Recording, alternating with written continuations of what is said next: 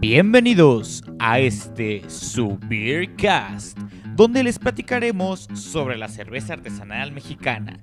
Les invitamos unas tranquis. Empecemos.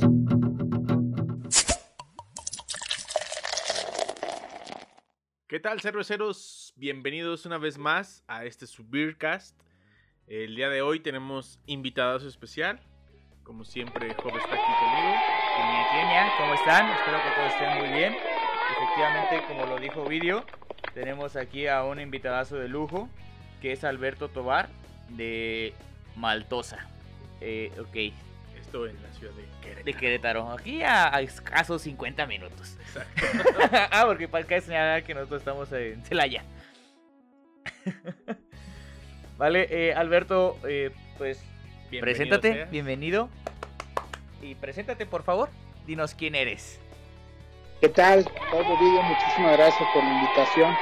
Aquí muy a gusto, viniendo a echar unas tranques con ustedes, platicar un poquito de, de lo que hacemos y de lo que nos gusta, ¿no? Porque creo que todos estamos aquí porque esto nos gusta. Entonces, este, bueno, mi nombre es Alberto Tobar, soy este, el gerente de operaciones aquí en Maltosa y cofundador, obviamente, es una empresa familiar. Y este, y pues bueno, ya llevamos en esto de la cerveza artesanal, así tal cual, un poquito más de ocho años. Y en el mundo de la cerveza en general, pues toda la vida, ¿no? Realmente a mí me tocó eh, nacer en, este, en el medio y realmente crecer entre los campos de cebada y las- la- una planta cervecera, ¿sí? Este, entonces, pues vaya, ha sido parte toda mi vida, ¿no? de tu. Entonces ahora, exactamente, ¿no? Y ahora sí, pues bueno, ya estamos, digamos, en el, en el frente, al- en el frente de, de este, de esta industria artesanal que nos encanta y este, y pues luchando por hacerla crecer y, y- y mejor cada día también, ¿no? Es correcto. Ok. Y Job, bueno, eh, platícanos, Alberto, o cómo te gusta que te digan, Beto, Alberto, Beto, Beto. Beto, Beto. Beto, ¿qué estás tomando el día de hoy en estas tranquis? El día de hoy ando tomando una Mexican Lager, sí, que de hecho es, es parte de nuestros kits que hacemos. Esta es una receta que yo hice eh, muy sencillita, porque ya saben, a muchos cerveceros cuando empiezan, ¿no? Este, dice, oye, quiero hacer mi primera cerveza, ¿no? Claro, con gusto te ayudamos. Eh, ¿Qué cerveza te gusta, no? ¿Qué estilo quieres hacer? Y la primera, lo primero que nos dicen al principio es, no sé, una clara. Y es como, ok, bueno, pero eso abarca muchas cosas, ¿no? Y, y es, pues no, es que pues, pues me gusta la modelo. Y, y, pues bueno, obviamente aquí lo que menos vamos a hacer es que no, ¿cómo crees? Es un lugar. Claro que sí, no hay ningún problema, ¿no? Este, porque no hay nada más importante que, que el que empiecen a conocer, ¿no? No hay que decirle, ay, oye, sabes que no sabes nada de cerveza, esa cerveza no es buena, es industrial, bla, bla, para nada, ¿no? Entonces, este, y les hicimos caso a todas esas personas que, que iniciaban de esa manera y que querían algo, algo con lo que ya estuvieran un poquito más familiarizados. Y este entonces decidimos sacar nuestra Mexican Lager para, para nuestros kits. Y pues bueno yo la hago de vez en cuando nada más por el por el gusto no entonces es lo que nos vamos a estar tomando el día de hoy. Casi un litro de esa. Eso es todo. entonces sobre todo porque es saludcita. lunes no y, y no queremos ahorita algo tan tan fuerte Sí. Maldición gitana, ¿qué puede pasar? no no no que quebramos la semana desde hoy y no eso no es bueno Y platícanos un poquito de, de esta cerveza. Es una Mexican Lager, cuántos grados de alcohol, este, algunos detallitos de ella para que nuestros escuchas se animen. Claro, claro. Pues mira, como su nombre lo dice Mexican Lager, obviamente hace alusión, aquí tiene maíz, ¿no? En este caso tiene azúcar de maíz, ¿sí? Tiene, este, obviamente, malta, tiene un- una buena cantidad de malta, o sea, no es tampoco que trae tanto maíz, pero sí es una cerveza que es sumamente ligera, este, en cuanto a cuerpo, alcohol trae 4%, IBUs trae alrededor de 14, ¿sí? Con lúpulos muy nobles y nada extraordinario así de, en, en la cuestión de lúpulos. Pero es una cerveza que está hecha para eso, ¿no? Para ser sumamente bebible, ¿sí? Para los paladares que van este, empezando y que dicen, yo quiero algo, pues, eh, algo hecho por mí, ¿no? Entonces, ese fue el objetivo con, con esta pequeña receta. Perfecto, se escucha interesante. Ya la probaremos. o ya compraremos el kit. Ándale. y bueno, Visobis, ¿qué estamos tomando nosotros? Pues el día de hoy. Porque afortunadamente estamos tomando la misma cerveza. Bueno, cerveza, exacto. diferente cerveza, pero cada quien, de- pero del, del mismo estilo. Exacto. De la misma. Que esta es una Belgian Blood Ale, una 720 de cervecería Plata Real. Esta cerveza es eh, de 7.2 grados alcohólicos y es preferible tomársela a 7 grados eh, centígrados. Es una cerveza de cuerpo medio. se- ya tenemos algún tiempo con ella en el refri. Ha madurado bien. Sí. Desde la que la probamos la De hecho, esta la compramos desde que fue Año Nuevo. año nuevo. Antes de Año- El día de Año Nuevo, 30. Está bastante bien la cervecita. Se eh, bien, toda sabe a esos, cala- a esos sabores eh, caramelos característicos de ella. Un poquito eh, más turbia, eso sí. Ajá, pero de todos modos no ha perdido su esencia La sabrosa. espuma se conserva bien. Se ve muy bien, ¿eh? Sí. Sí. Es bastante, bastante bien. Ahí me van a disculpar que yo no traigo vaso el día de hoy, solo traigo mi termo de café. No pero te bueno, preocupes. eso, nos tendrá que servir el día de hoy. Sí. y bueno, pues vamos platicando. A ver, creciste entre los campos de cebada. ¿Cómo estuvo eso? Cerquita ahí de la Sí, industria. Mi, mi papá, desde uf, casi al, al momento de salir de la carrera, mi papá es ingeniero en alimentos, industria alimentaria, y este y alrededor que será de los 27 años, Ajá. entró a trabajar a una, una empresa que se dedicaba a hacer este extracto de malta, ¿sí? Es el, el mismo proceso de cervecería con excepción de la fermentación, obviamente, ¿no? Lleva en lugar de una fermentación, lleva una evaporación para concentrar el monstruo y en algunos casos eh, el secado, ¿no? Cuando es en polvo. Sí, entonces, pues es una planta muy, muy grande, sí, y este, él eh, tuvo la fortuna desde joven este, tener una gerencia ahí, estar muy involucrado en el proceso de, de producción, y pues bueno, eso le daba también acceso a que pues, los sábados que a veces le tocaba ir a chambear, yo me le pegaba y me daba todo el tour por la fábrica, ¿no? Y veía todos los equipos desde los silos, las transportadoras de grano, lo- los molinos, son unos molinos gigantescos, impresionantes, que hacían muchísimo ruido, este, los maceradores, un macerador Lauter viejísimo. Todavía en ese entonces a mí me tocó este, algunos equipos de cobre, imagínate, que ahorita ya está prácticamente prohibido Sí. en la industria, pero todavía este, me tocó ver al- algunos de esos equipos de cobre, ¿sí? En, en- sobre todo en los, en los maceradores. Y pues vaya, desde ahí, pues me- a mí me da curiosidad, que decía, es que ¿qué hace mi papá, no? Y sobre todo cuando me preguntaban, oye, ¿a qué se dedica tu papá? Pues hace extracto de malta, ¿no? Y era, y era algo, algo complicado de explicarle, o sea, yo creo que era- hubiera sido más fácil explicarles, hace cerveza, ¿no? que hace extracto de malta, ¿no? Pues, ¿Qué es eso el extracto de malta, no? Pues es que se usa para eh, la industria alimenticia, para galletas, cereal, esto, aquello, el otro, ¿no? Entonces, este, eso me llevó a, a- a tener curiosidad y preguntar, bueno, papá, pero ¿qué es el extracto, no? ¿Qué es el extracto de malta? ¿Para qué sirve? ¿Cómo se, se fabrica, no? Y él eh, durante mucho tiempo me estuvo explicando muy a detalle todo el proceso. Él este, también en la empresa donde trabajó, pues le tocó mucho la parte de capacitación y crecimiento. Este, se fue a Europa a estudiar también, se fue a Estados Unidos a hacer varios posgrados este, en molienda, en cervecería, este, y, y todo eso llegaba y a mí me interesaba muchísimo. Oye, este, ¿qué, qué aprendiste? ¿Qué viste? Y pues todo me lo platicaba, ¿no? Eh, tanto así que, este, desde, de hecho, de- desde antes de entrar a la carrera, yo soy agrónomo. Este, pues dije, oye, yo quiero trabajar en eso, ¿no? Desde antes, en, en vacaciones, cuando estaba en la prepa. Si así, pues mira, va- vamos a ver en alguna empresa que, este, que puedas entrar, de, que esté relacionada, ¿no? Y entré a una empresa que ayudaba con los, este, los programas de siembra para la cebada de Grupo Modelo y ahí ayudaba con todo lo que era el programa, ¿sí? los contratos, eh, mucha supervisión de campo y ahí dice, ah, me enamoré de eso, ¿no? Esto es lo mío. Y en un Esto es lo inicio- mío. Exactamente, y en un inicio eh, a mí me gustaba más la parte de campo que la parte de proceso, obviamente siendo menor de edad, ¿no? Sí, pues ya que empiezas a tomar, ya- Tiene energía. el sol no te hace nada. Exactamente, exactamente. Y este, y pues bueno, e- eso me llevó a, a, este, estudiar agronomía. con una especialidad en, en, en, granos, ¿no? En fitotecnia, en granos, en semillas, que pues básicamente eso es lo que es la malta, o sea, el manejo de, de la semilla.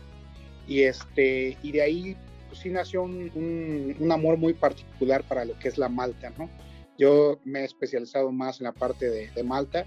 Eh, yo me fui a Canadá este, a estudiar eso también después, especializarme mucho más en malta.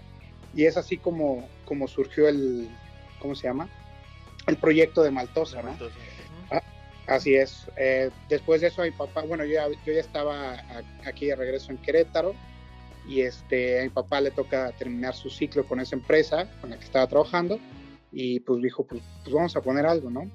Y fue justo cuando estaba ya en, en el boom, bueno, en el intermedio del boom, porque eso fue ya hace siete años Sí, que estaba como sí, empezando toda esta. No, es que ya estaba, el, ya, sí. estaba, ya estaba la curiosidad mexicana, pero ya estaba como que. Exacto. Necesito productos mexicanos, porque todo lo traigo del gabacho, ¿no? Se tocó ese sí, no, de, de, buscar. Exactamente. ¿no? Todavía, era, todavía era bastante difícil conseguir la materia prima. Había.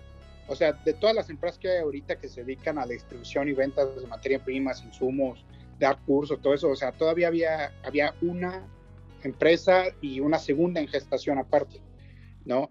Y este, pues dijimos, ¿sabes qué? Nosotros conocemos muy bien de esto, o sea, lo conocemos de pies a cabeza, pues vamos a, a entrarle, ¿no? Y este, y pues prácticamente eh, sin, con muy poco capital en ese momento, teníamos un solo producto, que, que, era un producto muy sencillo, muy económico, y pues bueno, poco a poco fue de, creciendo. ¿Era pura malta nada más? ¿Primer producto? Sí, teníamos pura malta, pura malta al principio, y de hecho, pura, era malta malta aseguradora de la seis hilera, que es una malta súper barata, que, que, sirve, pero no es la mejor, sí, pero cumple, cumple su cometido. Pero y les este... ayudó a abrir el paso y estar y colocarlos donde se encuentran ahorita, ¿no? Exactamente.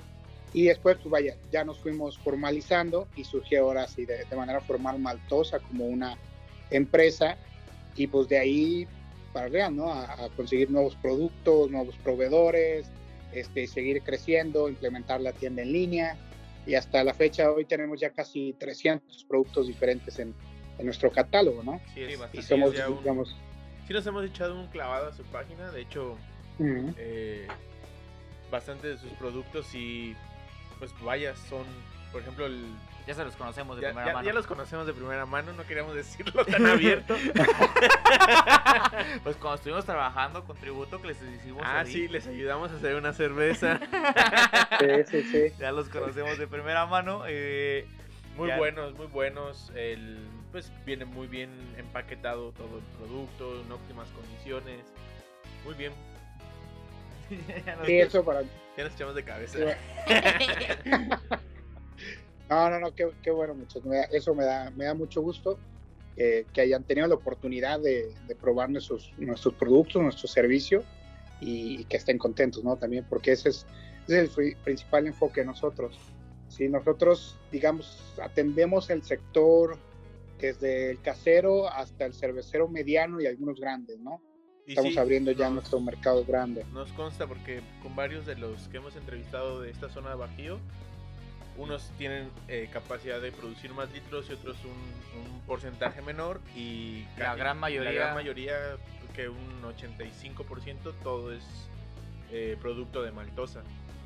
Excelente excelente. Sí sí más o menos por ahí lo teníamos sondeado el ejemplo. Exactamente exactamente entonces pues sí ha sido pues, un buen trayecto de, de ir trabajando ir abriendo camino sobre todo para la materia prima mexicana.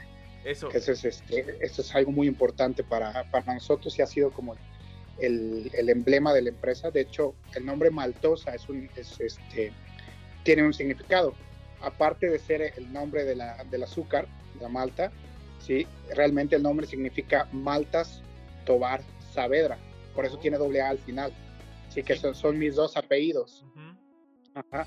Y pero bueno, obviamente el, el, apellido de mi papá y el apellido de mi mamá, ¿no? Que también mi mamá trabaja aquí con, con nosotros. Eso, ella, ella, es la que. Eso eh, también que es muy bonito. Como porque, Easter egg. Porque ajá, hay por... muchos que han empezado, perdón. Sí, es, y muchos cerveceros con los que también hemos platicado. Todo es familiar y es bien padre porque la otra vez platicamos también con, con Arellanos, Arellanos sus papás les ayudan a etiquetar, les ayudan a embotellar otro su papá les ayuda a la cocinada. Entonces, ayuda a distribuir también, o sea, sí hemos tenido ot- otro que por ejemplo le presta su casa para que haga ahí la cocción, la y toda la cosa, sí, o sea, entonces, se volvió también la fábrica, por así decirlo, la casa, o sea, como que es- Exactamente. es, es algo muy mexicano. no hogareño, yo iba a decir, o sea, el pro- o sea, que, que, que sea, hemos, hemos logrado ver que la fabricación de cerveza une familias para hacer un Exacto. negocio y que un negocio familiar se puede Hacer más grande. hacer más grande. Un ejemplo claro es Maltosa. ¿no? Sí, les decía, es algo muy importante en estas empresas porque nos ayuda a siempre saber desde dónde venimos, cómo empezamos, ¿sí? Y, y siempre tener en mira, que, en- en mira que queremos ser esa gran empresa, ¿no? Esa gran empresa que define la industria, que da muchos empleos y, y para eso tenemos que saber de dónde empezamos. O sea, cuando nosotros empezamos éramos dos personas en la, en la, en la bodega, en una bodega súper chiquita, súper sucia, súper lejos, Era Y- tu papá y tú. mi papá y yo, sí. Mi mamá se quedaba en la casa porque decía, no, está muy sucio, hay mucho polvo, Sí. no quiero ir a la bodega, ¿no? Y aparte no cabía en la camioneta porque era una pick-up de, de una sola cabina, entonces ya pues, pues, también no cabemos los Van- tres en la camioneta, como ¿no? Sí, sí, sí. Entonces casi casi decía ella, no, pues yo hago home office y ustedes vayan a la bodega. Y nosotros mismos éramos los vendedores, éramos la secretaria, los cargadores, los choferes, los repartidores, éramos todo. todo, ¿no? Entonces nosotros mismos pesábamos, quileábamos, este, hacíamos los paquetes, los llevábamos a, a paquetería y este, son, la verdad son, son muy bonitos recuerdos y te ayuda también a tener Sí, una... para que no te cuenten, una- ¿no? Exactamente, o sea, a veces cuando me dicen los, los muchachos aquí en Mazen, no, es que no, no se va a poder, le digo, "Eh, yo lo hice, o sea, Sí. que llega un tráiler a veces 10 toneladas y pum, se descompuso el montacarro, pues hay que bajarlas a mano. No, es mucho, le digo, güey, las, las bajaba yo solo, ahora son 5, o sea, no invente, ¿no? Entonces, este, ya es como que, bueno, no, pues sí, sí es cierto, pues vamos a bajarla, ¿no? Entonces, este, y sí, ver, ver hacia atrás un poquito y, y ver cómo, cómo han cambiado las cosas también está, está muy padre, ¿no? Sí, y durante todo este proyecto, cuando inició, ¿cuál fue, por ejemplo, uno de estos como problemas, entre comillas, como los más grandes que tuviste? Uno que recuerdes que digas, híjole. Ahí sí las vi negras, pero me la pellizco. De, de eso, híjole. Eh, pues fíjate que cuando empezamos la producción de la malta, de nuestra, ya de, de nuestra malta, de nuestra marca, los problemas con las máquinas, porque obviamente no compramos máquinas de que de marca, súper grandes y automáticas, ¿no? O sea, fueron máquinas diseñadas por nosotros y hechas con el capital que teníamos en su momento. Y pues bueno, no eran infalibles y aparte estábamos, imagínate, con máquinas hechizas y aparte de esa curva de aprendizaje, ¿no? Y yo me acuerdo Máquinas de muy bien. ingeniería estar- mexicana. Exactamente, exactamente. Es muy buena, pero tarda su tiempo en que le agarres la maña, ¿no? Que, que es son máquinas mañosas, ¿no? Entonces, este, me acuerdo perfectamente una primera venta, digo, en ese momento era grande, que era, no sé, nos pidieron 200 kilos de, de malta tostada, malta chocolate para ser exactos, Y la querían embarcar el lunes, ¿no? Y yo así como, oye, este, pues hay que fabricarla, ¿no? Y tenemos un tostador que le cabían como 15 kilos, ¿sí? Por batch. Obviamente empezábamos, la hacíamos. Total, esa, toda esa noche no, no dormí por estar tostando, porque, y quemé como dos lotes y no salía, y, pero total logramos, logramos ente- entregar y pues, y a darle, ¿no? Qué bueno. Este, qué bueno. pero sí, sí fueron varias, varias, varios corajes que, que tuvimos. Un, un problema, ah, tuvimos un incendio hace No dos mames. años. No manches. Tuvimos un incendio aquí ya en la bodega grande, este, que suscitó por un corto, un cortocircuito de una de las máquinas y un domingo por la tarde, imagínense. Entonces, también fue un, un momento bastante difícil que tuvimos aquí. Y este, y, y- y aparte lo que significó, ¿no? O sea, no fue tanto la pérdida de, de producto, se quemó algo, sí, gracias a Dios. El vigilante en el parque donde estamos, como que estaba haciendo su ronda el domingo por la tarde, empezó a ver que salía humo por la bodega, inmediatamente nos marcó, llegamos, y este, llegaron bomberos y todo se pudo controlar. Pues obviamente una de nuestras máquinas estaba completamente incendiada, ¿no? Que fue la que provocó el incendio. Y este, entonces, pues era, teníamos ya compromisos, imagínense, después de estar batallando para abrir el mercado, para para lograr estar donde estaban. Exactamente. Que los vieran, ya tener confianza. Vez grabando. Estás diciendo los puntos de venta. Ah, sí.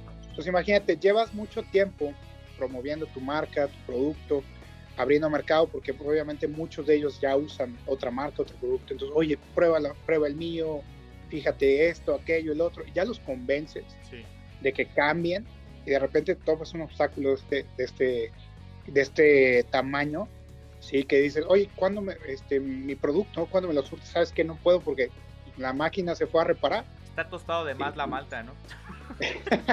Exactamente. Entonces, pues no tengo ahorita producción, tengo parada la producción de ese, de ese estilo en específico. Bueno, son, eran las maltas este, tostadas. Las maltas tostadas, no tengo ahorita producción de malta tostada porque pues, el tostador se quemó. Entonces, se fue este, este, al proveedor para que la volviera a hacer, o sea, recuperar todas las piezas que se podían recuperar, o sea, toda la parte eléctrica pues, obviamente estaba hecha chicharrón, cambiar, cambiar todo. Y pues sí nos quedamos casi tres meses y medio sin, sin el tostador.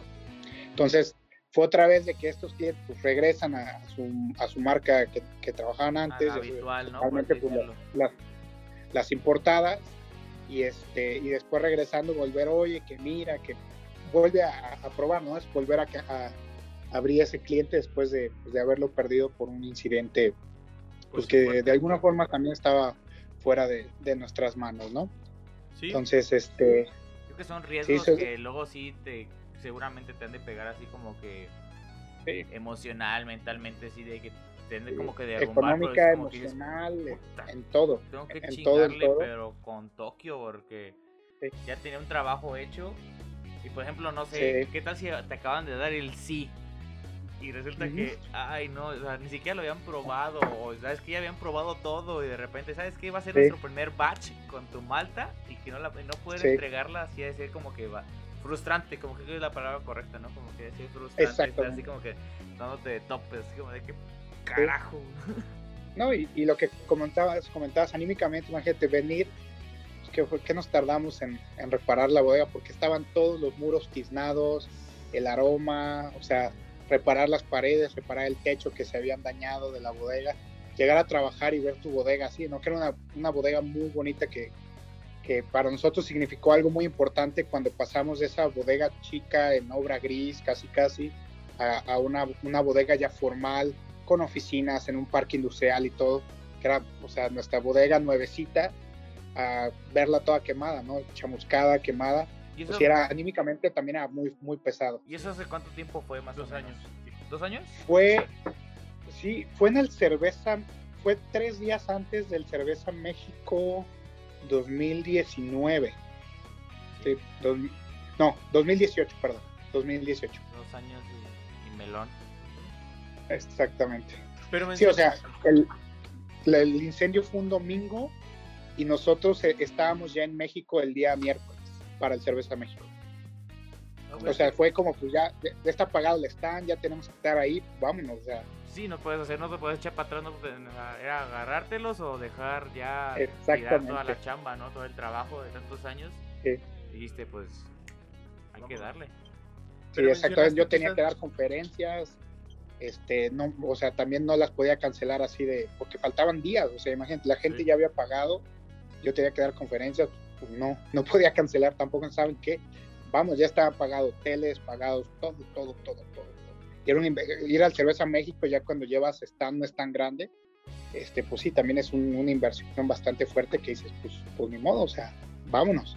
Y así estuvimos, de hecho no paramos ni un solo día, el día lunes después del incendio, estábamos aquí todos, estaban aquí los muchachos, unos limpiando y otros poniendo pedidos para no parar, porque la, la tienda no paraba, o sea, no era como, ay, después nos estamos incendiados, no vamos a sacar pedidos hoy, no, o sea, la gente tiene la confianza de que nos, nos, nos hace su pedido y nosotros tenemos que entregar en tiempo y forma. Y cumplir, Entonces, Así estuvimos también.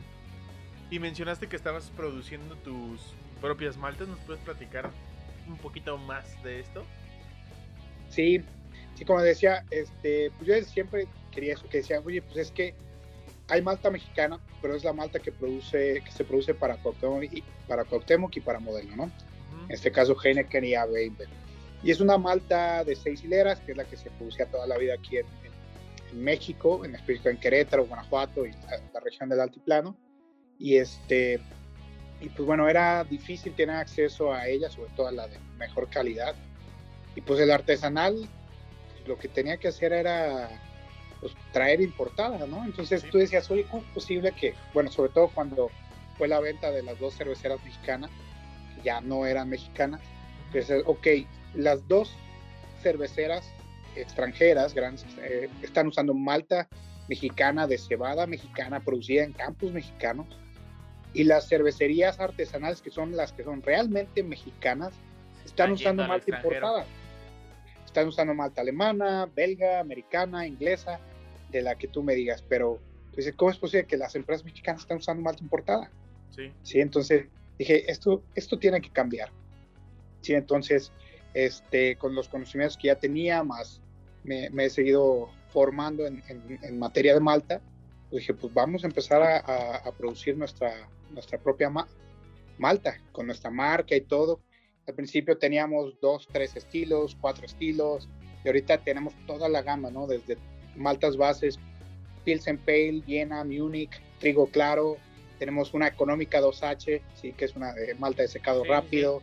Tenemos este de las caramelo tenemos desde la 10 hasta la 120, más la Super Red, que es nuestra, una de nuestras mejores maltas, que a la gente le gusta mucho la Super Red, que es una malta híbrida entre caramelo y tostada. Este, y tenemos de las tostadas, tenemos nuestra biscuit, chocolate light, chocolate normal, chocolate dark, este, negra, eh, perla negra, perla chocolate, ¿sí? más otras maltas que estamos experimentando. No hemos hecho malta de triticali, malta de maíz, malta de trigo rojo, por ejemplo. ¿sí? este, interesante, la verdad, ¿eh?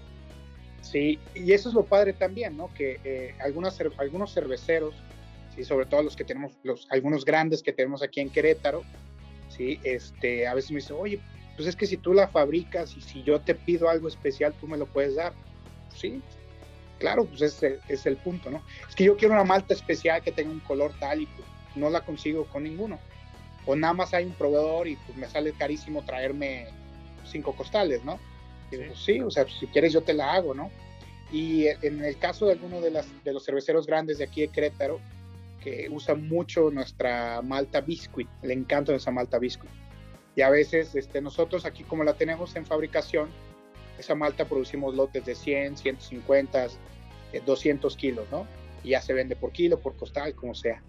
Y a veces nos habla este cliente, ¿no? Este, oye, Beto, necesito 400 kilos de biscuit. Yo, ah, ok, ahorita no los tengo, pero ¿para qué los ocupas? No, pues pasado mañana. Ah, sí te los tengo. O mañana. Y los comenzamos a fabricar, los hacemos, y llegamos ahí con ellos y es como, oye, están calientes los costales. Yo, pues es que viene recién tostada. Me lo pediste ayer. Exactamente. Quieres que llegara fría. Pero a lo que voy es que de repente ellos abren la camioneta, abren las puertas de la camioneta y, o sea, sale el tufo así. Dice, no manches, huele delicioso. Nunca, o sea, nunca había olido algo así. Digo, pues es que está recién tostado. O sea, es como el café. Si tuvieras el café crudo, lo tuestas en el momento, lo mueles y lo utilizas. Obviamente que está súper fresco, a diferencia de este, las maltas, por ejemplo, de importación, que ya tuvieron su proceso, luego pasan a almacenaje, luego en empaque, y, luego lo ponen en la bodega. Como que la seca, tantito, o sea, como que se, empiezan a perder aromas, sensaciones. Entonces todo, ese aroma, todo, ese aroma se va perdiendo bastante, entonces, este, pues después se tarda casi mes, mes y medio en viajar en barco hasta aquí a México y después aquí todavía la almacenamos un rato y después si no ya la les llega a Si desafortunadamente la manejan mal. Sí, eh, también, si no la empaquetan bien, sí, lo que sea, ¿no? Este, entonces llega acá y pues obviamente ellos abren el costal y es una explosión de aroma, pues cañón. digo, pues sí, es que es una malta recién tostada. O sea, está nuevecita y eso te aporta un plus pues, bastante, bastante significativo.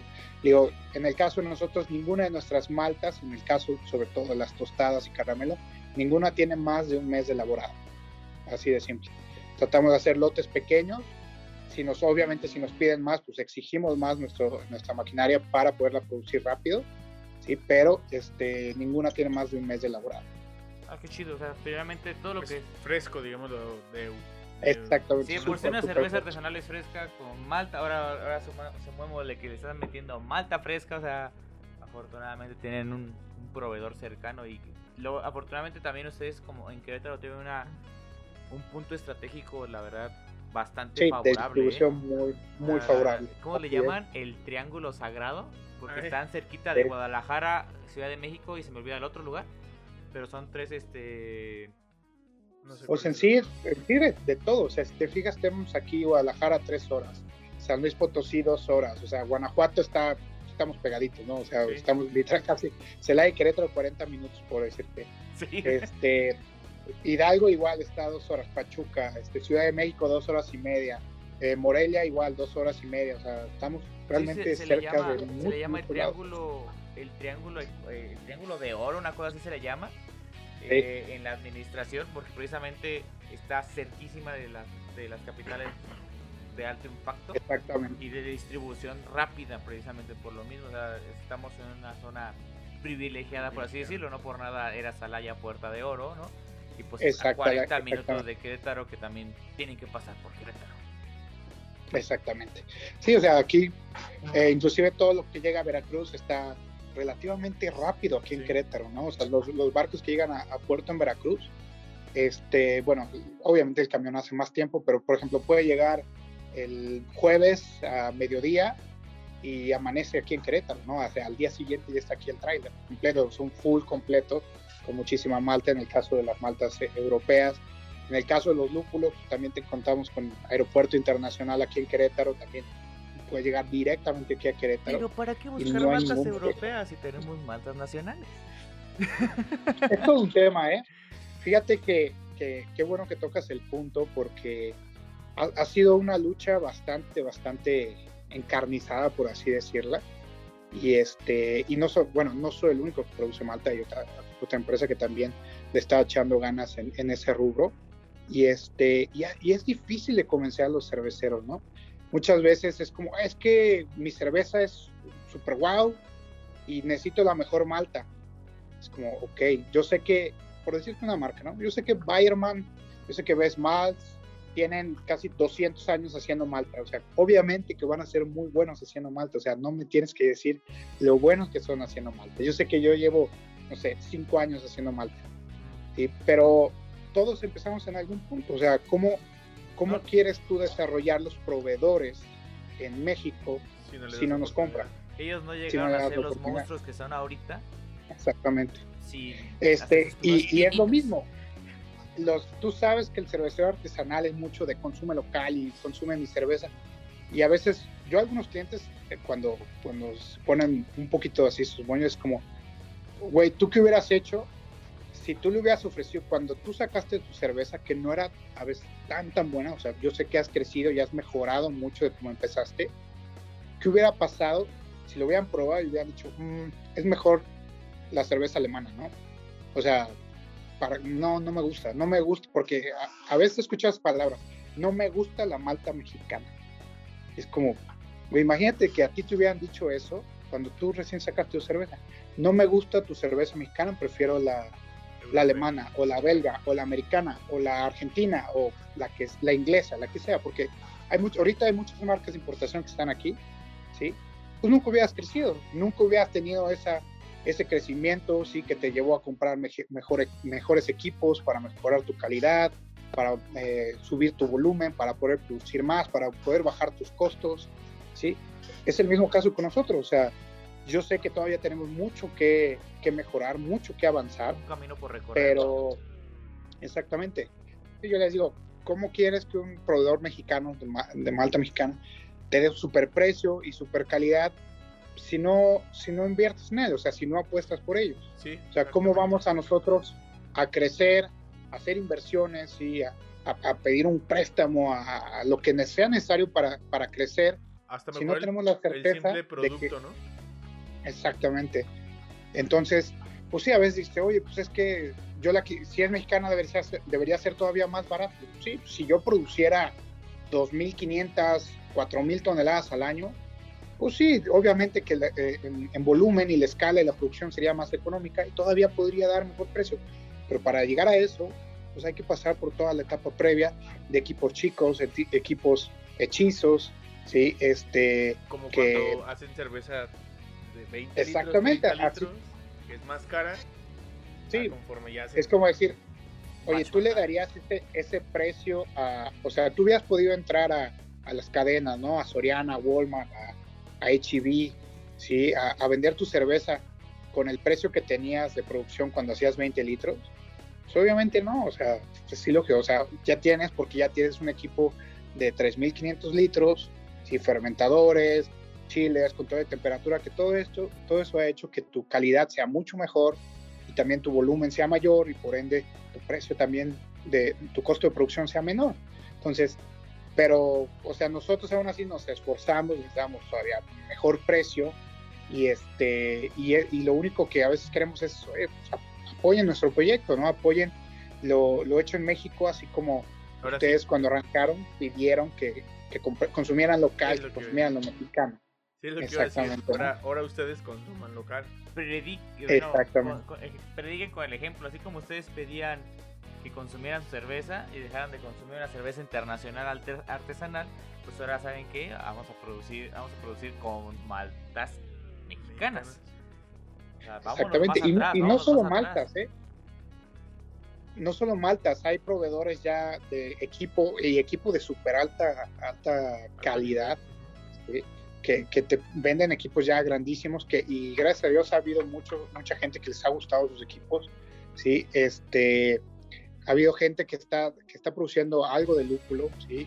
que apenas, igual el proyecto está en pañales, pero exactamente, pero ahí van, o sea, el, punto, la idea y el objetivo es eso, ¿no? Tener una, una industria mexicana con identidad propia, independiente realmente, ¿sí? Este, igualmente la levadura, ¿no? Hay dos, tres empresas que, que están empezando a hacer levadura, ¿sí? Para cerveza mexicana, y pues obviamente que, que necesitan ese, ese apoyo, ¿no? Entonces, si realmente se quiere llegar a tener una cerveza 100% mexicana, que dices, tengo, tengo malta mexicana, tengo lúpulo mexicano y tengo levadura mexicana, eso ya sería 100% mexicana. Exactamente. Y no me dejarán mentir, ustedes saben que lo hecho en México está bien hecho. ¿Por qué? Porque está hecho con, con, con, ingenio, está hecho con amor, amor al arte, ¿sí? Y por eso nos hemos caracterizado siempre los mexicanos, ¿no?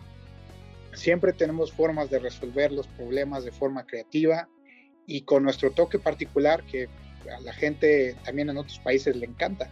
Sí, sí y así como sí lo mencionas, ¿no? Sí, sería una cerveza 100% mexicana, porque al final de cuentas, en, a veces en este proceso de, de crecimiento, muchos de nuestros eh, equipos, eh, levaduras, etc., etc., no son 100% mexicanos, entonces pues este consume local pues no es tan local como no lo venden. Exactamente, exactamente. O sea, al final del día, si tu, son extranjeros, pues sí, o sea, ese dinero se va al productor de cerveza artesanal mexicano, pero después se va a, otra empresa extranjera, ¿no? O sea, y, aunque y en este caso, exactamente, y en este caso llega hasta el, hasta el productor en campo mexicano. Entonces, o sea, imagínate, toda esa economía pues, va directo a todo el círculo, o sea, se cierra completamente el círculo. O sea, va del consumidor, ¿sí? A el, productor de cerveza, del productor de cerveza al productor de malta, del productor de malta al productor de campo, ¿sí? Entonces, es, es dinero que se queda aquí mismo en el país, ¿no? Entonces, este, yo creo que sí es muy importante aspirar a tener ese tipo de, de, círculo económico completo y cerrado, ¿no? Y sobre todo, ahorita también fuera de micrófonos nos comentabas de, eh, de por ejemplo, que estás incentivando a, joven, a, pues, a cerveceros a competir junto con tus marcas. Así es. Sí, sí, sí. De hecho, pues bueno, uno de los parámetros más importantes con los que nos debemos de medir pues es en comparación a otros, otras marcas, ¿no? A, otros, otras malterías, ¿sí? Y este, pues lo que hacemos es cuando se viene la época de, los concursos, nosotros somos patrocinador también de la, de la Copa Cerveza México, somos uno de los patrocinadores. Lo que hacemos es para incentivarlos a que compiten con nuestras maltas, es nosotros les patrocinamos el 50% de las maltas que van a usar para la cerveza que van a competir. Sí, obviamente con un registro, con este, con un batch controlado, ¿no? Este, que nos digan más o menos el tamaño del batch que van a hacer y todo eso, el estilo. Y este, y no solo eso, si ellos llegan a ganar, que lo han hecho, hemos tenido varios, varios ganadores, si nosotros les duplicamos el, el premio, si, si el premio es de eh, 3.500, nosotros les damos otros 3.500 en, en, en, productos de maltosa, si es de, de plata también, de bronce también, ¿sí? Y obviamente toda la mención en, nuestras redes sociales, ¿no? Y, este, y vaya que hemos tenido este, algunos ganadores de medallas, ¿sí? Y es muy padre porque es ahí donde ves y dices, oye, mi, mi, cliente compitió con pura malta mexicana contra otros cerveceros que estuvieron usando pura malta alemana, pura malta inglesa o pura malta este, americana, ¿no? Y aún así quedó por encima de ellos, ¿sí? Entonces, qué mejor este, prueba de que las maltas funcionan y funcionan bien que el que puedan competirle a tú por tú a las maltas. Y sobre todo uh -huh. que en un evento ya tan grande como es Cerveza México, ya hay jueces de otros lugares. Sí, claro. Que me imagino que, bueno, eh, aparte de que no están viendo qué cerveza están tomando, quizá no sepan ah. de este qué cerveza es la que eh, tienen o no la competencia eh, con maltas mexicanas. Exactamente, ellos evalúan la cerveza, o sea, no les interesa si es eh, malta de maltosa, si es malta brie, si es malta Bayerman, si es malta de cualquier otra marca, es lo que evalúan esta, la cerveza. Entonces, si ellos ganan compitiendo aún contra las otras maltas, quiere decir que nuestra malta funciona y funciona muy bien. Y qué bueno ¿sí? que, que, sean que hayan dado tan buenos resultados. Digo, al final de cuentas son cinco años que tienes produciéndolo. La malta. Pues es, ah. ajá, es un periodo realmente corto y que ya muchas de esas cervezas tengan esta, esta medalla. Este impacto. Ajá, pues habla muy bien del trabajo que están realizando eh, desde atrás en este campo, en este caso hasta del mismo productor de campo y todos los procesos que conlleva. Exactamente, sí, y, este, porque bueno, no, nosotros podemos tener todos los aparatos que creamos, ¿no? Que es, eso es lo que más hemos invertido en todos los aparatos para poder determinar la calidad de nuestra malta, ¿sí? Este, determinadores de humedad, colorímetros, o sea, todos los parámetros que podemos medirle a nuestra, a nuestra malta, ¿sí? Este, un, este, un medidor de viscosidad, por ejemplo, también que nos salió carísimo, ¿Alguna de esas especiales llegó a, a, ganar esta medalla ahí en la cerveza Copa? ¿Y cómo te sentiste tú al respecto de decir, pues esa es mi Malta, qué chido también? Sí, claro, claro, claro. De hecho, un, una de esas, no voy a decir nombres, pero es de Guanajuato. Ah, es un muy buen cliente de nosotros que desde que arrancó su proyecto ha estado trabajando con nosotros, con que nuestras no maltas. Digas. Estoy pensando, yo estoy pensando, no voy a decirlo, pero pues ahí tengo... Aparte es, aparte es de buen tamaño, ¿no? O sea, porque... Ah, mira, eso, eh, ya, lo que hacemos... Ya, ya tengo ahí como ajá. que... porque aparte patrocinamos la amateur y, y también les damos eh, el incentivo para la pro. Sí, okay. este, dentro en categoría pro, los amateurs obviamente que sí son muchos más, sí, pero en el pro sí tenemos también varias, varias, varias medallas. Y es ahí a veces donde se pone más cañón, ¿no? Porque pues tienes nombres como Wenland, como este, ¿cómo se llama? Como la misma Concordia, así como Prince Tipia, que ahorita también está muy fuerte, sí, y está compitiendo también contra ellos. Y que llega y, y gana un oro o gana una plata y de repente ves los que estaban atrás que compitieron en el mismo estilo y dices, oye, pues no nada más. Y, yo, y dices, oye, pues yo sé que tal cervecería, pues sí usa puro Bayerman o usa puro Besmals o o lo que sea, ¿no? Entonces, y aún así ganó usando mi malta. Entonces, sí, es un, una sensación de satisfacción de, de nuestro proyecto, sí, que dices, bueno, pues es que lo que estamos haciendo funciona, ¿no? Este... Sí. Y funciona muy, muy bien. bien. Entonces, sí es, sí es increíble. Entonces, lo que estamos haciendo, pues, es, es seguir adelante, ¿sí? Tratando de que ellos también puedan seguir utilizando nuestras maltas. Digo, al final del día es poder nuestra, tener nuestra propia industria independiente, ¿sí? Que poder decir, ¿sabes qué? Yo no dependo nada de, de, las importaciones, o sí, pero para cuestiones muy especiales, uh -huh. o cuando, o, o sabes que estaría muy padre, estaría muy padre tener que si sabes que es que tuve que importar y usar malta importada porque tanta gente está consumiendo malta mexicana que aún no nos damos abasto. Eso. Ah, Eso sería genial. Eso Que aún así, que perro. aún así consumiendo puro mexicano tuvimos que importar porque no nos dimos abasto, ¿no? Sí.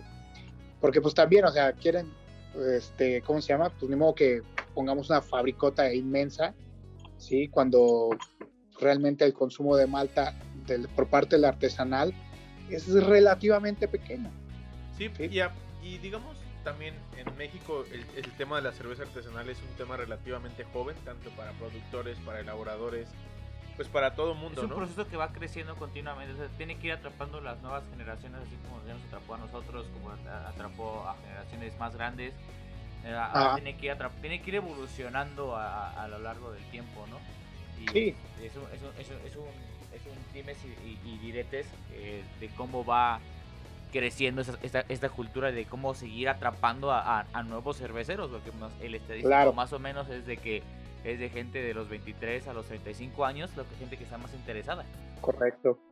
Sí, y este, y, y ¿cómo se llama? Lo que están usted- ustedes haciendo es algo excepcional porque pues no solo es no solo es que le agarran el gusto porque sí, sino es, es parte de una educación en cuanto al producto, porque a veces ellos este ellos no ven todo lo que está detrás, ¿no? O sea, dicen por o sea, llegan a un restaurante y oye el, el artesanal, ¿no? Y a veces un vaso, una sola cerveza está por encima de los 90, 100 pesos.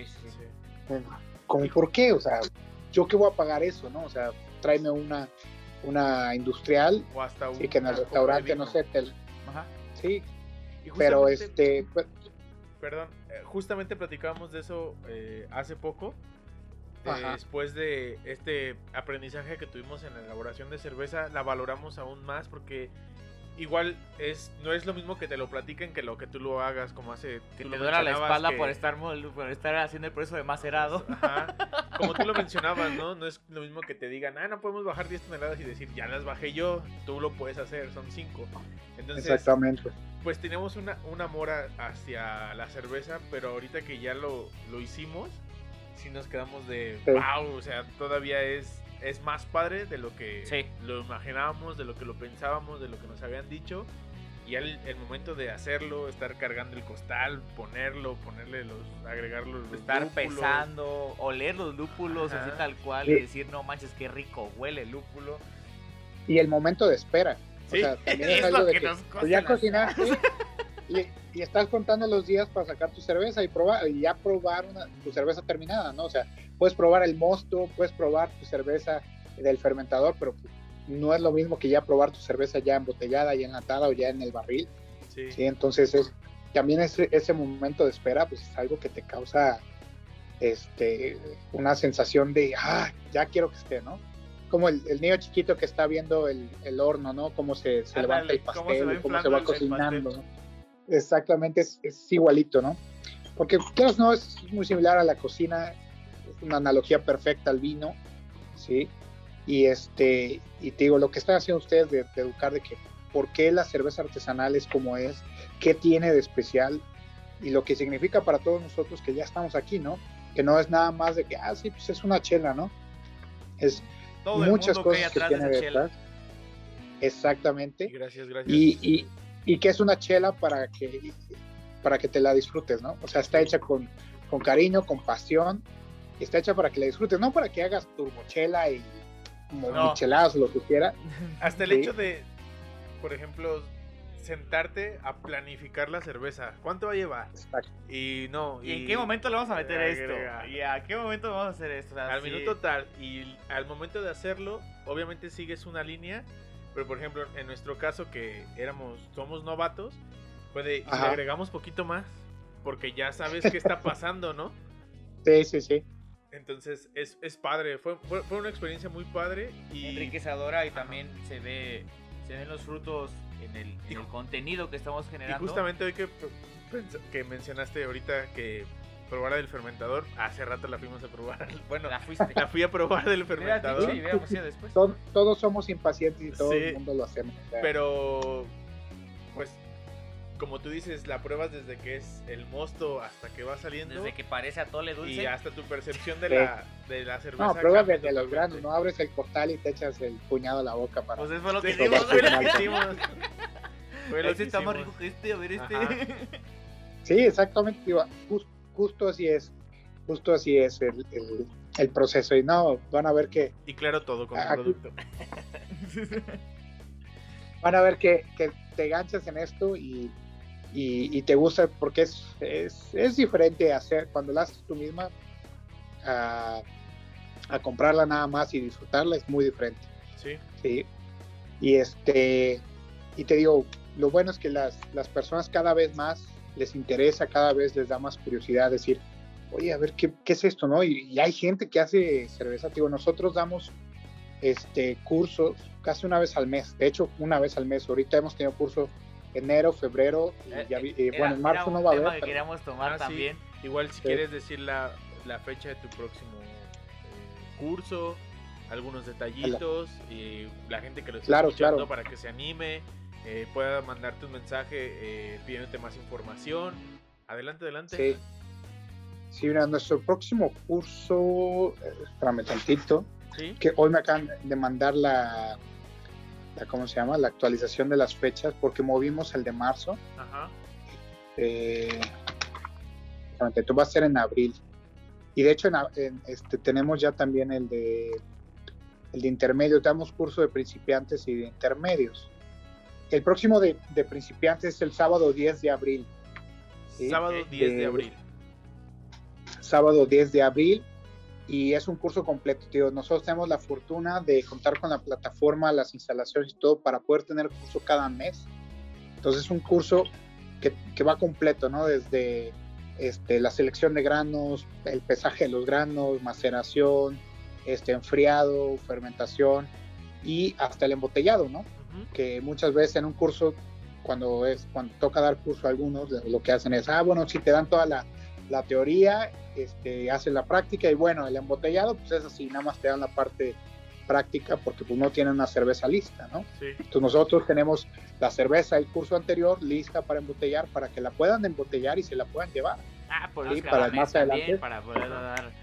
Exactamente, y es, y es la misma receta para ¿Y, prueban- y con esa exacto. cerve- y con esa cerveza que haces en el curso, ¿qué, qué hacen después? ¿La, distribuyen ustedes o...? No, no, no, se la llevan los alumnos, o sea, ellos se llevan la cerveza, digo, no es propiamente la que hacen ellos porque es la que hicieron el curso, curso anterior, pero es el, es el mismo estilo, Ah, es el mismo estilo de cerveza, la entonces misma receta, finalmente, mismos tiempos. todo. exactamente, sí, procuro hacer, hacerla siempre la misma receta para que les quede igual y puedan ellos, porque imagínate, ellos están con, como platicábamos ahorita, ¿no? Están con toda esa emoción, esa anticipación de cocinar, olerla, probar el mosto y que al final digan, no, bueno, pues imagínatela cómo vas a ver, porque pues, Ajá. pues el embotellado es dentro de un mes, ¿no? O sea, pero aquí es como que, bueno, ahí viene la, viene la otra, la, que, la de los otros muchachos, pero es igualita a la tuya, Sí. ¿sí? Entonces la pueden embotellar y ya se la llevan, ya nada más esperan una semana, semana y cachito, a que tenga una, una carbonatación más adecuada y la pueden degustar y ya saben qué fue lo que hicieron ellos, ¿no? Sí. Y este, Esto chido. y, y fíjate que muchos a veces como que, oye, es que en ese momento es que yo me quiero llevar los ingredientes para hacer ya lo que hicimos hoy. Pues adelante, ¿no? Se los llevan y llegan a su casa. Si el curso es el sábado, ellos ya están casi, casi cocinando el domingo, lo mismo que hicimos en el curso. Antes de que se te ¿No? olvide, dice, antes de que traes Eh. todo el conocimiento fresco flor de piel. Y Exactamente. el, el momentum, dicen por ahí. Y yo creo que un 80% de las personas que toman el curso se ganchan. ¿sí? Hay muchas personas que vienen por novedad y, y se van, eh, está bien también porque se van con otro concepto, ¿no? De lo que es la cerveza artesanal, el proceso y todo. Aunque realmente ellos no digan, ah, me voy a poner a hacer cerveza, se van ya con una mentalidad diferente a la que tenían antes Y del ya curso. también como que la saborean también diferente y hasta Exactamente. y ayudan a promover también esta Ajá. cultura, ¿no? O igual el consumir, como Exactamente. tú dices, igual no son eh, elaboradores, pero sí son como consumidores, que igual también Exactamente. ayuda a que el, el cervecero que está detrás pueda seguir con su trabajo. y aparte también le dicen, no, que a su amigo, al amigo del amigo, o es que tengo un amigo que ya fue Exactamente. curso, y, ah, fuiste a, cuál- a dónde, a tal lado.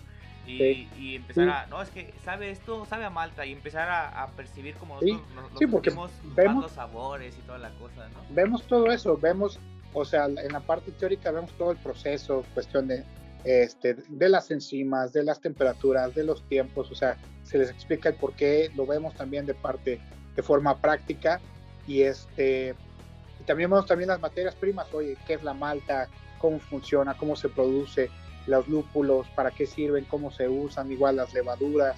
Entonces ya también se van con otro concepto totalmente.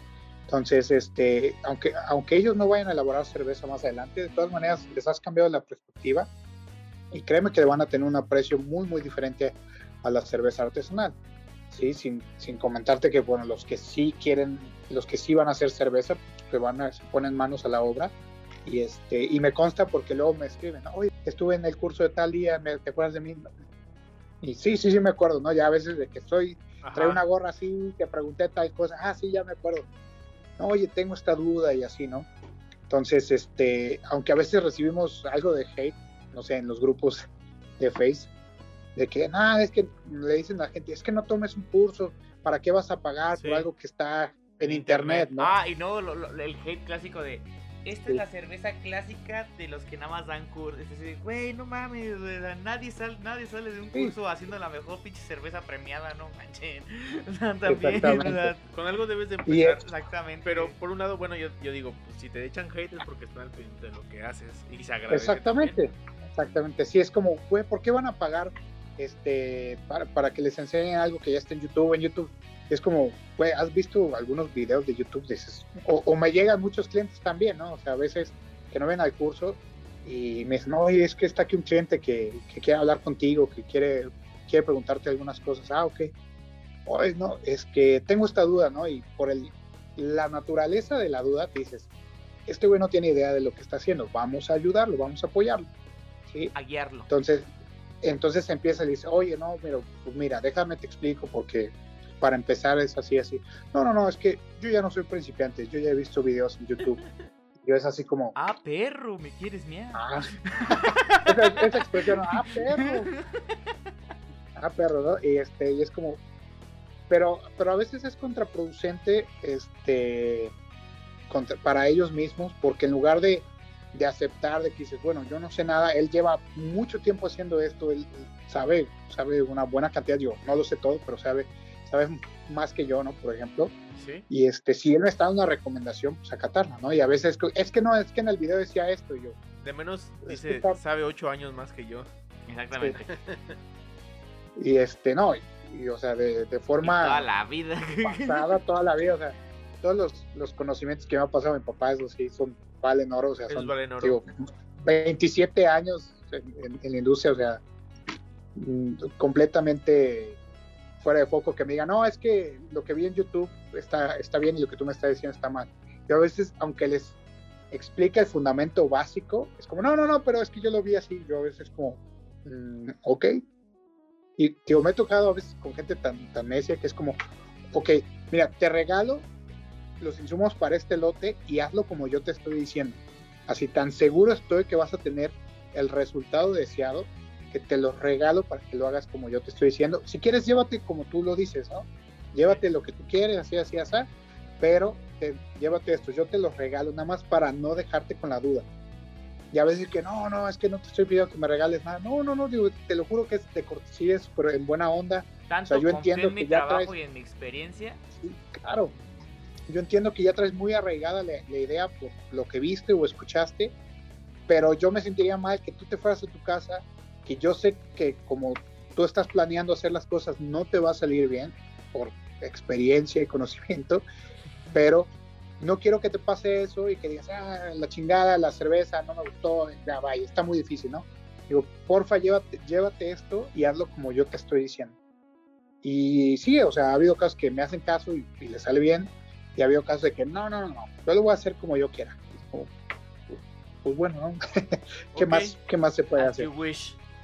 Exactamente, exactamente. Pero pues es, es parte de, son gajes del oficio. es todo un este proceso de aprendizaje. De dimes y Y digo, también aprendes de lo malo. Sí. Entonces, yo creo que aprendes más de lo malo que de lo bien hecho. Sí. Exactamente. Sí, sí, sí. Sí, a ver, lo, lo único que yo espero cuando pase eso de que no, es que, que no me hacen caso y aún así les sale mal, pero yo espero que regrese y me diga, oye, este, pues sí, no me salió, a ver, ¿cómo decías tú? Sí, pues sí. Este, ¿qué me dijiste? Aunque a veces dices, chin, es que a veces yo creo que por puro orgullo no va a regresar, sí, ¿no? por no aceptar a veces que estamos mal. Tenemos una sección en el programa que se llama Marido Ajá. Cultural.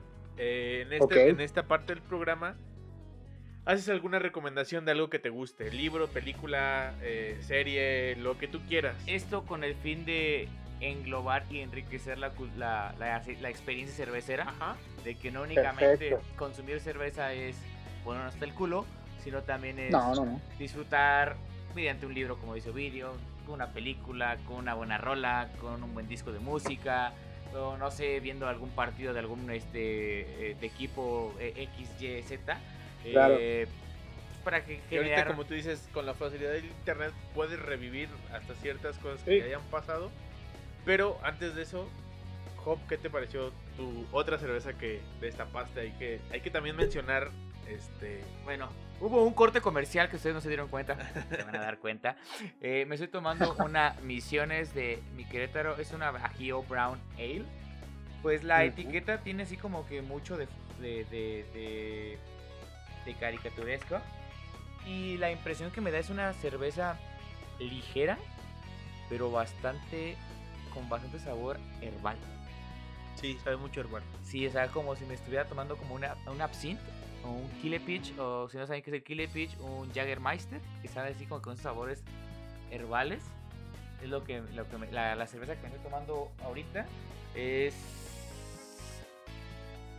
como caramelo con una espuma persistente que se, se queda en, en- en el vaso bastante, bastante chido.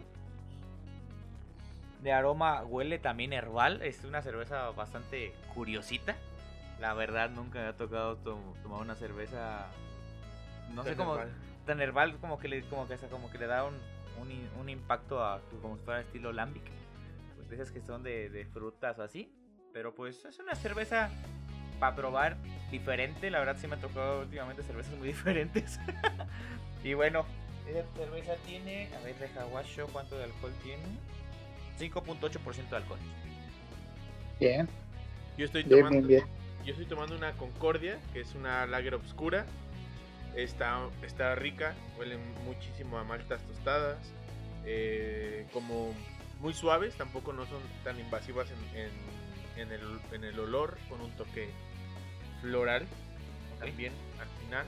Sí, claro. Pero este en sabor es pues ligera de cuerpo, un retrogusto corto, pero te saca el saborcito como a- al tostadito Ok. como si te comieras como un brownie, Ah, tipo brownie.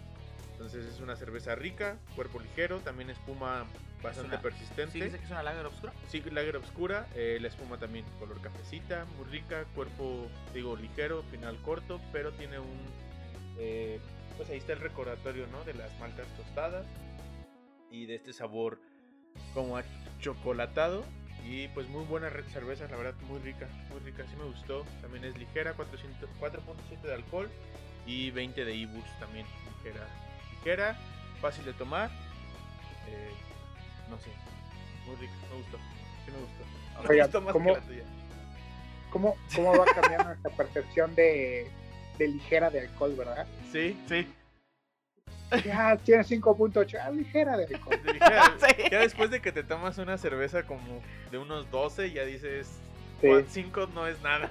Ya sé. Sí, pues 5 es, cinco es como la media, que te- se convierte en tu media, ¿no? Cuando ya empiezas a tomar artesanal, 5 es una cantidad de alcohol media, o sea, Promedio, está bien, está sí. súper Ajá. tranqui, promedio, Sí, exactamente. ya cuando empieza 6, 7, por ejemplo, la pasada que era una de 7. 7.2. Ajá. Se siente, digo, no se siente el golpe etílico, pero sí cambia tu percepción ya del alcoholito, ya te queda ese sabor. Como tú bien lo mencionas, una de 5, pues para empezar esta sección, Beto, ¿nos quieres platicar algo que tú recomiendes y con qué cerveza la tomarías? Algo que yo recomiende en cuanto a comida, Lo que tú quieras, libre, libre. Un- eh, es un maridaje cultural. Lo que a ti te guste es Cultural. bueno.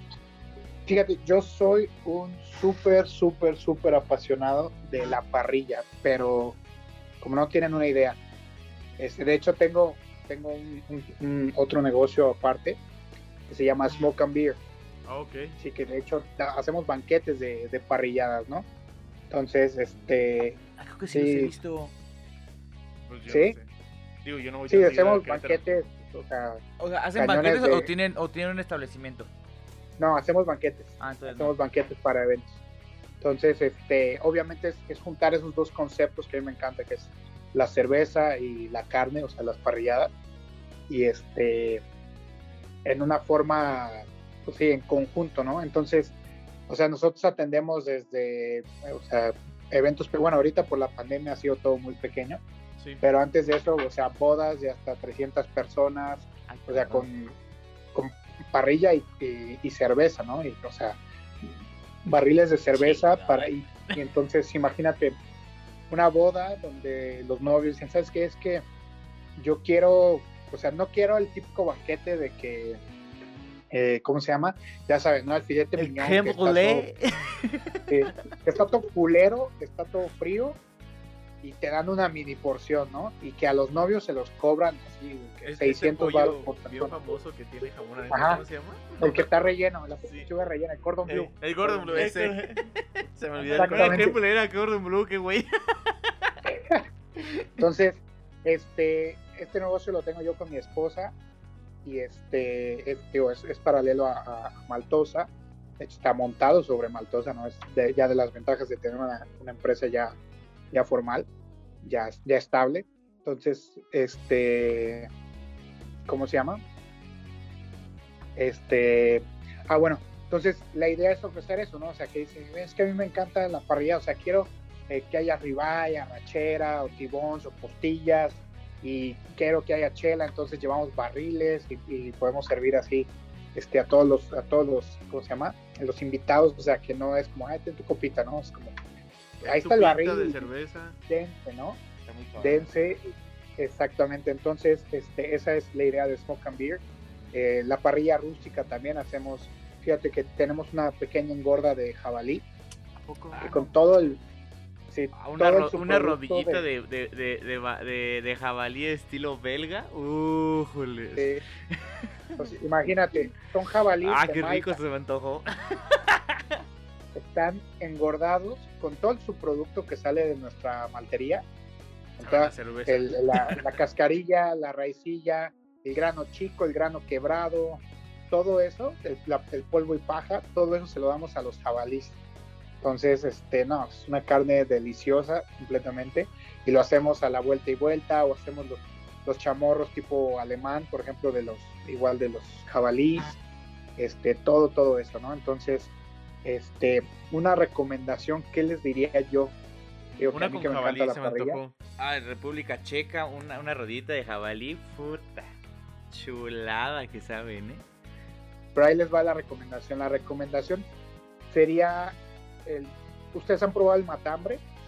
Yo no, nada más lo he visto cómo se prepara, pero no, no lo he Ah. probado. También he hecho algunos pininos ahí en la parrilla, pero no nada Ah. que ver. Sí. Bueno, el, ma- el Yo no. matambre es eh, en sí lo que es el pork belly, un Ujú. poquito más delgado. Sí. Y hay un platillo que a mí me encanta de ese que lo preparo con este queso adobera. O sea, bueno, se sella, se sella el pork belly, se prepara con queso adobera y queso azul, y se, como si fuera una pechuga de pollo relleno. Es de las cosas Entonces, más increíbles que Lo puede que haber. recomendaría sería un pork belly. Ajá. Eh, Ajá. A ver otra vez porque sí se- hasta se me antojó. Un pork belly relleno de queso adobera y queso azul. Queso azul. O sea, fíjate queso que el- Roquefort. el, el queso azul para algunas personas es muy fuerte. Sí, pero que es muy fuerte. Que te acostumbras, ¿Cuál es el queso adobera? No lo conozco. Es, es similar a queso Oaxaca. al que sí Un poquito más difícil de derretir nada más. ¿Y con qué chela la Pero- recomendabas? Con una black lager. Ah, con un estilo que estás tomando tú ahorita. Exactamente. Ay, sí, se me Exactamente. Ay, que siempre sí. Ay, que siempre sí. Bueno, Entonces- hoy, ¿sabes? esa es mi recomendación. Tienen oportunidad de probarlo. Van a ver que no se van a arrepentir. No creo. Las cosas más deliciosas que puede haber. Yo- o yo- con una, o con una, con una cerveza ahumada. hay unas como. Una Hay, ajá, hay unas que tenían hasta sabor como a tocino. Se me olvidó el, el nombre. Ajá. la- Sí, es estas, ¿verdad? Las que acabas de mencionar. Sí, sí, sí, la, la. Ajá, que es como un pergamino en la etiqueta. Y el rojo es el de tocino. Y hay otro que creo que es verde. Son tres, ¿no? Tres etiquetas. Uno que Sí, es el sí, rojo, sí, el verde. Y el otro creo que es azul. Sí. Sí. Sí, está es deliciosa. Eso entra delicioso. O sea, para mí no hay mejor combinación que cerveza y carne. La primera Carne vez en, que, en cualquier que yo presentación. probé esa famosa cerveza de tocino, la prueba sola y sí se te hace raro. Pero una vez Ajá. que haces el marinado con algo, Maridaje. el, bueno, el, el maridaje, perdón, con algún platillo, cambia totalmente el sabor de la cerveza Sí, y te da un sensaciones muy Yo padres. siento que esta con una comida diferente. Bueno, con comida saldría le muy diferente. ensaladita, una No, ensalada. Igual y sí. algo picante. A lo- Mm, unos- a- a- ¿Sabes con qué? Unos chilaquiles se me antojaría esa cerveza. Verdes. Sí, unos ser, chilaquiles, ¿eh? unos chilaquiles verdes se me antojaría esa cerveza. o sea, como que para crudear unos chilaquiles de cruda con esa cerveza creo que estaría chido. puede ser. Puede ser. Fíjate que lo, lo, lo voy a probar. Pero sí, fíjate, son, son dos, dos de mis grandes pasiones y combinan perfectamente en, en algo que te digo que se llama Smoke and Beer. Que lo une Igual- a la perfección. Igual, este, si nos quieres mencionar también las redes sociales de, de ustedes. Ah, es, eh, en Instagram estamos como Smoke and Beer MX, igual en Face. Bueno, en Face nada más está como Smoke and Beer. Ok. Sí, ahí también, para que si gustan ver algunas de las cosas deliciosas que hacemos ahí, sí. Claro. Este, ahí ahorita, está ahorita todo. les vamos a dar Follow. follow. Perfecto. ¿Y Hop? ¿O quieres Tú, que dale, dale, dale. Bueno, eh, esta semana eh, contraté Amazon Prime porque estábamos un poquito aburridos de Netflix. Este y pues eh, pues empezamos a ver algunas series que tenemos ahí pendientes de ver. En lo personal, yo no había visto Expedientes Secretos X, me tocó verlo lo último, ya cuando tantito antes de que lo que lo cancelaran ahí en el 7. Y pues ahorita estoy viendo la, la digo, no es una serie nueva, pero pues lo que llevo de la primera temporada está súper padre. Sí te, sí te deja pensando algunas cosas, ¿no? Por ejemplo, ellos mismos manejan todo este encubrimiento del gobierno hacia ciertas cosas que pasaban. Eso me recuerda a leyendas legendarias. Ajá, pero está padre porque ellos mismos dicen, ¿no? O sea, igual los ovnis no son mismos ovnis, sino proyectos secretos que hace el gobierno, cosas así. Está interesante de ver. Está padre esta dinámica muy eh, noventera, a principios de los 2000 que se manejaba en la serie. Me gusta como ese tipo de... con la rugosidad en la pantalla, el audio como bien, Sí. bien lejos, ¿no? De, bueno, yo me gusta verlo en, en su idioma original y el audio como bien lejos de con, lo que está con un pasando. chingo de eco. Ajá, como de lo que está pasando en la Como pantalla. estuvieran grabando en el baño. Sí. Pero. eh, y me gusta, por ejemplo, ver, digo, pues, a final de cuentas en la primera temporada no hay como tanto presupuesto como en las que vinieron después. Cómo se le ingeniaban para hacer los efectos especiales. Aunque según esto llegaba una nave, ¿no? Y nunca se ve la nave, simplemente ves las luces. y entonces te lo deja como a la imaginación. Entonces, esto me gustaría con una cervecita como una porter. Me gustaría como o sea, la ves y con una porter está padre, o sea, como para se- seguir llevando este nivel de suspenso. Ok, yo, yo voy a recomendar una serie también. Este. Pues se llama El Camino de la Noche. eh, en español, obviamente. Eh, lo que trata es de que cada 11 años el Sol cambia su espectro electromagnético. Y normalmente no pasa nada.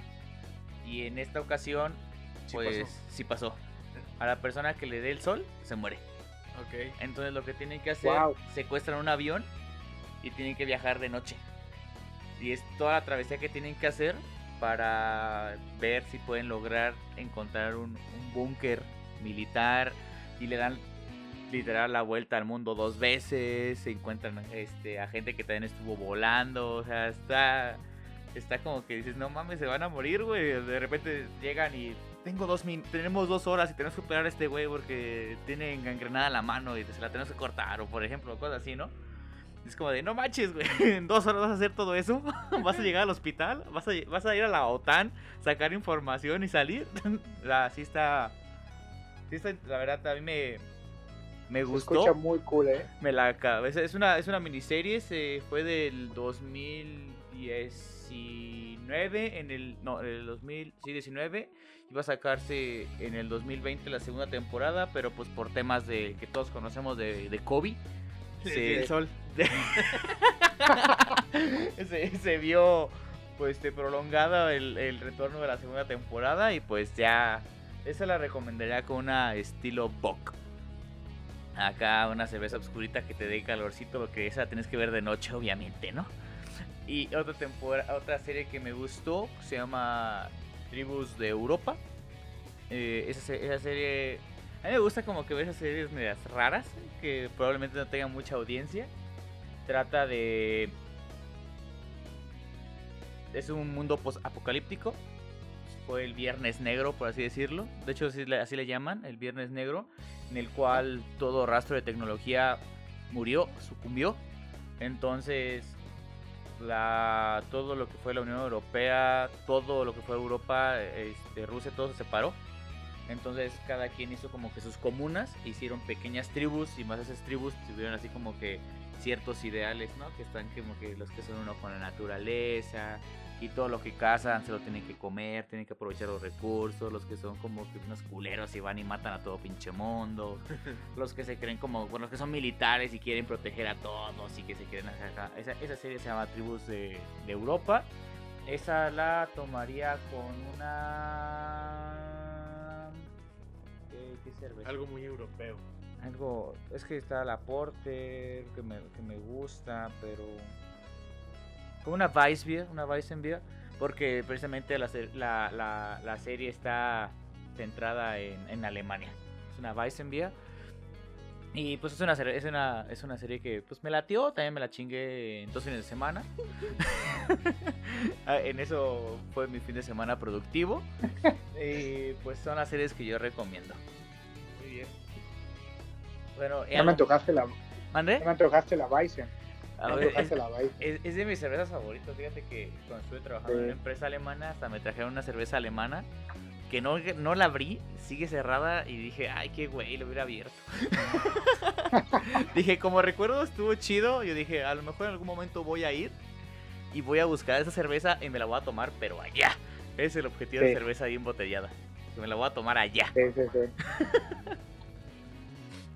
y bueno. perfecto eso sería todo por mis recomendaciones. ¿O sabes alguna recomendación no, más? No tengo otra. Últimamente me estoy quedando con, cosas retro.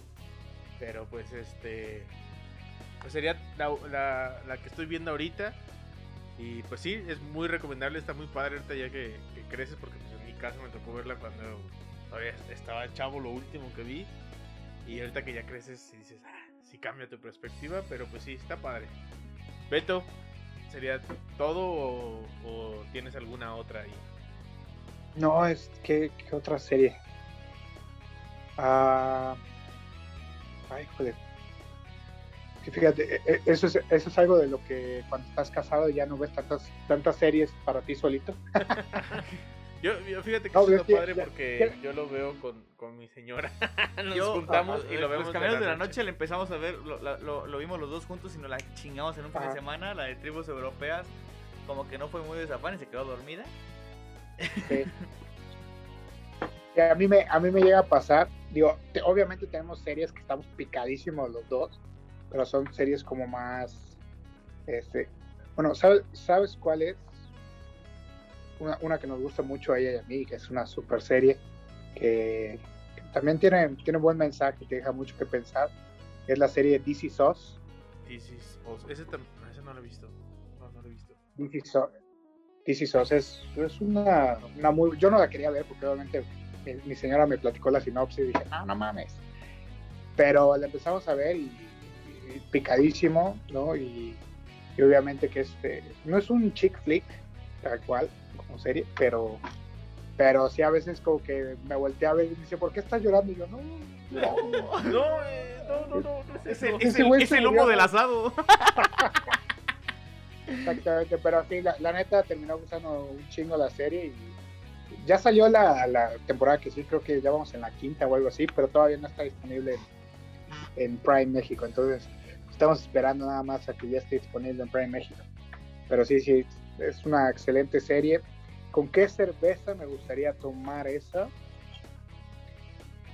Fíjate que con una Pabst, con una Pabst, así algo algo súper ligerón, súper comercial, porque también es, es una serie muy, digamos, muy, muy típica gringa, ¿no?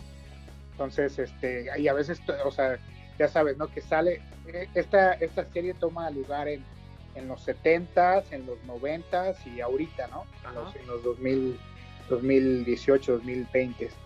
Y este, entonces cuando está en los 70 ya sabes, ¿no? La lata retro, la botella retro de, que tiene hasta el que, Ah, así. ok. Y, y te lo juro que veo el envase, es como que, no manches, qué rico, ¿a qué sabrá esa pap de 1970, no? Entonces, sí, se, se me antoja mucho. Perfecto. Pues, eh, Beto, ¿nos recuerdas las redes sociales de todo para terminar? Claro que Es sí. Que la gran mayoría ya las conoce, ¿verdad? Pero pues, No, para los ver. que no lo conocen, síganlo Ya en sabes. Estamos en Maltosa, en Facebook, que es yo creo de las que más usamos. Yo sé que ya no es de las más populares, pero por la cuestión de atención al cliente que hay muy fácil interacción, este, estamos en Facebook. Eh, eh, nuestra tienda en línea es maltosa.com.mx, donde pueden encontrar todos nuestros productos, ¿sí? Este, eh, Instagram es igual, está como Maltosa nada más. Y pues bueno, también nos pueden contactar en eh, malto- eh, contacto arroba maltosa.com para todas sus dudas, todos sus comentarios, todo lo que necesiten. y tienen pronta respuesta. Nosotros lo vivimos en carne propia. Y bueno, recuerden, es maltosa con doble A Con doble A, al final. exactamente. Y bueno, esto es todo. Si están escuchándonos en Spotify, denle seguir. Bueno, en cualquiera de las plataformas de audio denle seguir. Compártanlo Apple con más cerveceros. Google Podcast, y podcast, podcast, podcast. no olviden seguirnos en nuestras redes sociales, unas tranquis. Facebook e Instagram. Pues eso es todo. Y bueno, por finalizado este despedimos. podcast. Muchas gracias Beto por tu atención, por recibirnos, bueno, digo, recibirnos de forma virtual, este, tomarte una chela con nosotros y pues, pues damos por finalizado esto. Beto, algo más que quieras decirles a, a, la, a la audiencia. No, pues muchachos, muchas gracias, por- más bien a ustedes por haberme invitado al podcast. Yo encantado de, de participar. Ojalá podamos seguir platicando de estos temas que tocamos y muchos otros de lo que quieran. Claro, claro, son Y temas muy este, interesantes. Exactamente. Y pues, ¿qué, qué más me queda decirles? Que la verdad es que es padre porque la comunidad cervecera en México, sobre todo la artesanal, es, es muy unida, es- nos conocemos casi todos. Y, y, pues bueno, me da muchísimo gusto que también formen parte de ella. Y pues aquí vamos a estar viéndonos muy, muy seguido, muchachos. Van a ver. Tenlo por seguro. Y bueno, Visobis, acabamos con un bonito y delicioso. Salud. Salud. Saludos, muchachos. Adiós.